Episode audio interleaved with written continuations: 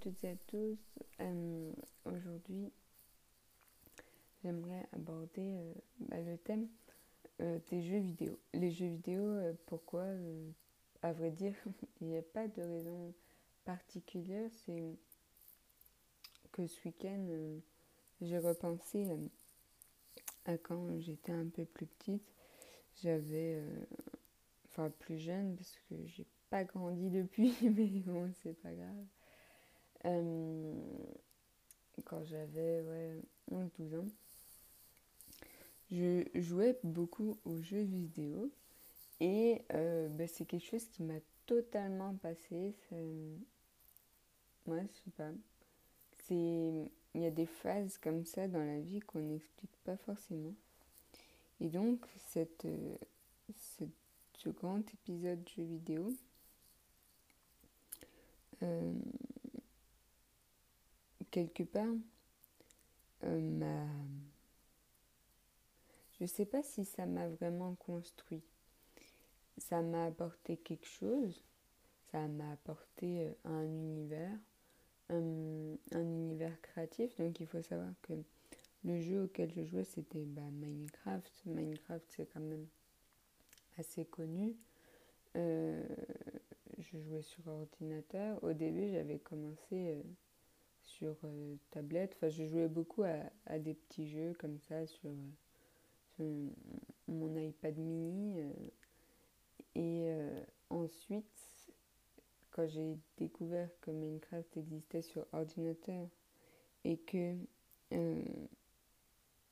mon, mon papa était d'accord pour créer un compte et tout ça, acheter le jeu. J'étais super contente. Après, J'allais tout le temps sur les serveurs, euh, genre Epicube, il y avait Fanta Bob World. Euh, enfin, il y avait d'autres, euh, iPixel. Et donc, j'avais un peu pour modèle les Sifano, FreeGL, Furious Jumper. Enfin, tout des. En fait, c'est tout un monde euh, quand on n'est pas dedans, euh, on peut trouver ça complètement euh, surréaliste. Et quelque part, les jeux vidéo, avec un regard extérieur, je pense que c'est un peu à double tranchant. c'est un peu comme tout, il n'y a pas que des effets positifs ou des effets négatifs faut savoir peser le pour et le contre et savoir modérer sa consommation euh, et savoir quels usages on souhaite en faire. Donc je jouais souvent à Minecraft. En fait, dès que je rentrais du collège, j'étais là, j'allais me connecter, je prenais mon goûter en même temps. Enfin, ça, ça avait quelque part hmm, pas grand sens. Donc j'avais la chance d'avoir de, des, facilités euh, à l'école, dans le milieu scolaire, parce que sinon, ça aurait été la déchéance totale. Euh, après, je ne sais pas si, euh, si au niveau scolaire ça n'allait pas. Je ne sais pas si j'aurais consacré autant de temps aux jeux vidéo. À voir. Mais donc, ça m'a quelque part je me suis pas enfermée et repliée totalement sur moi-même, mais disons que ça mettait une sorte de bulle autour de moi où je jouais et je voyais pas le temps passer. Je quelque part je m'enfermais ouais, un peu dans les jeux vidéo.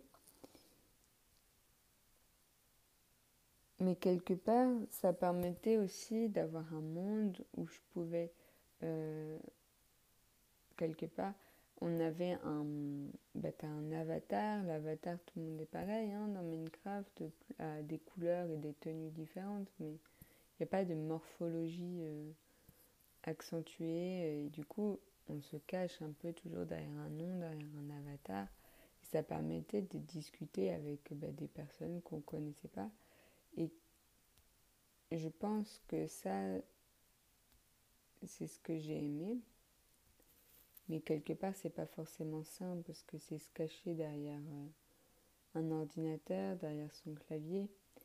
Et ça aide ça contribue pas à nous développer réellement dans, le, dans la vie concrète. Euh, ça aide pas à prendre tellement confiance en soi, je pense, de se cacher derrière un avatar. Euh, après, pour ce qui est des points un petit peu plus positifs, les, en jouant bah, donc à ce jeu vidéo qui qui enfin Minecraft a quand même ce côté euh, créatif et euh, quelque part réflexion parce que tu peux créer des pièges, tu peux faire des, des grosses constructions, tu peux faire des reproductions de monuments, euh, de monuments qui existent dans le monde réel. Et je pense que ça peut aider à, développer une sorte de créativité, une imagination, parce que c'est un monde pas imaginaire, mais euh, à force de... Je pense que si on est trop dedans, trop dans cet imaginaire, on revient à se couper du monde de manière... Euh, de manière malsaine.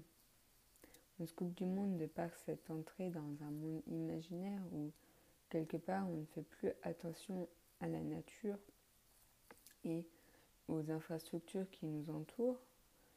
On est plongé dans un monde d'un Minecraft, donc c'est des blocs, hein, des cubes, des... tout ça.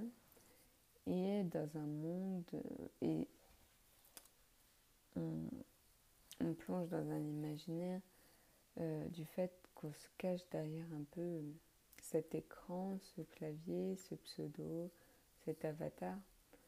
Et ça permet pas de s'assumer pleinement en tant que personne. Et euh, ça ne permet pas tellement d'assumer euh, ses, ses, idées, son physique et de prendre confiance en soi à une période qui est quand même euh, je pense, parce que c'est souvent au collège, lycée qu'il y a un, attrait fort pour les jeux vidéo. Et c'est peut-être pour ça, je pense que quelque part c'est un refuge où on va trouver des personnes qui sont un peu comme nous et qui vont, euh, par l'intermédiaire de cet avatar qui fait écran à ce que l'on peut représenter dans la vraie vie, euh, des personnes vont discuter avec nous alors qu'elles ne seraient pas forcément venues vers nous euh, dans, la réalité. Je ne sais pas si c'est bien clair ce concept euh, autour des jeux vidéo, enfin ma réflexion autour des jeux vidéo. Je ne sais pas tellement quel est votre avis par rapport à ces jeux vidéo, si ils vous ont vraiment aidé à vous construire, à développer certaines compétences euh, une imagination, des réflexions autour de, de certaines notions. Après, je sais que ça a quand même eu un effet un peu bénéfique, comme il y avait pas mal de, de choses écrites en anglais. Euh, tous les noms de blocs et tout ça, c'était en anglais. Enfin, sur la c'était en anglais. Et donc, ça permet euh, implicitement de développer son anglais parce que on voit une citrouille, euh, c'est pumpkin. Et ça, ça m'a vraiment aidé à, l'imprimer dans mon cerveau. Et quelque part, les jeux vidéo peuvent avoir cette dimension éducative. Et c'est ce que, c'est ce que j'ai vu un peu se développer. Euh, par exemple, euh, avec un jeu vidéo très connu, euh, Call of Duty, euh, MW2, c'est euh, non World War 2, WW2. moi j'y joue pas, mon frère y joue. Il y a quand même ces, passages narratifs où ça permet de remettre en perspective l'histoire et ça peut aider à, ou Assassin's Creed aussi, euh, ça peut aider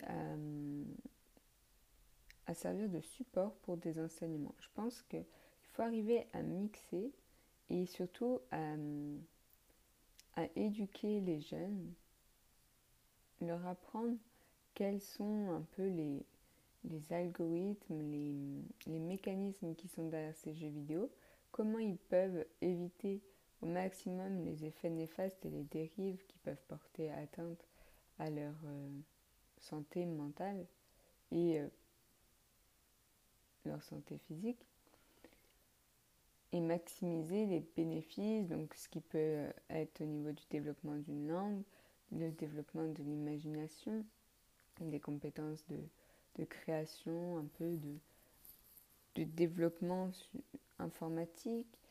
Euh, ce qui est relatif à l'histoire, avec Call Assassin's Creed, et il y en a bien d'autres encore. Moi, je ne suis pas une spécialiste dans les jeux vidéo, c'est juste euh, un petit peu mon, point de vue sur la question. Et je pense qu'il y a des personnes qui sont beaucoup plus calées et qui pourront peut-être rejoindre ce point de vue. si vous avez des exemples comme ça de jeux vidéo qui aident, qui peuvent permettre d'aider euh, à construire des, un imaginaire ou des connaissances et servir de support à un enseignement, je pense que ça peut être intéressant de le mettre dans les commentaires. Sur ce, je vous souhaite euh, une bonne après-midi et à la prochaine pour un nouvel épisode.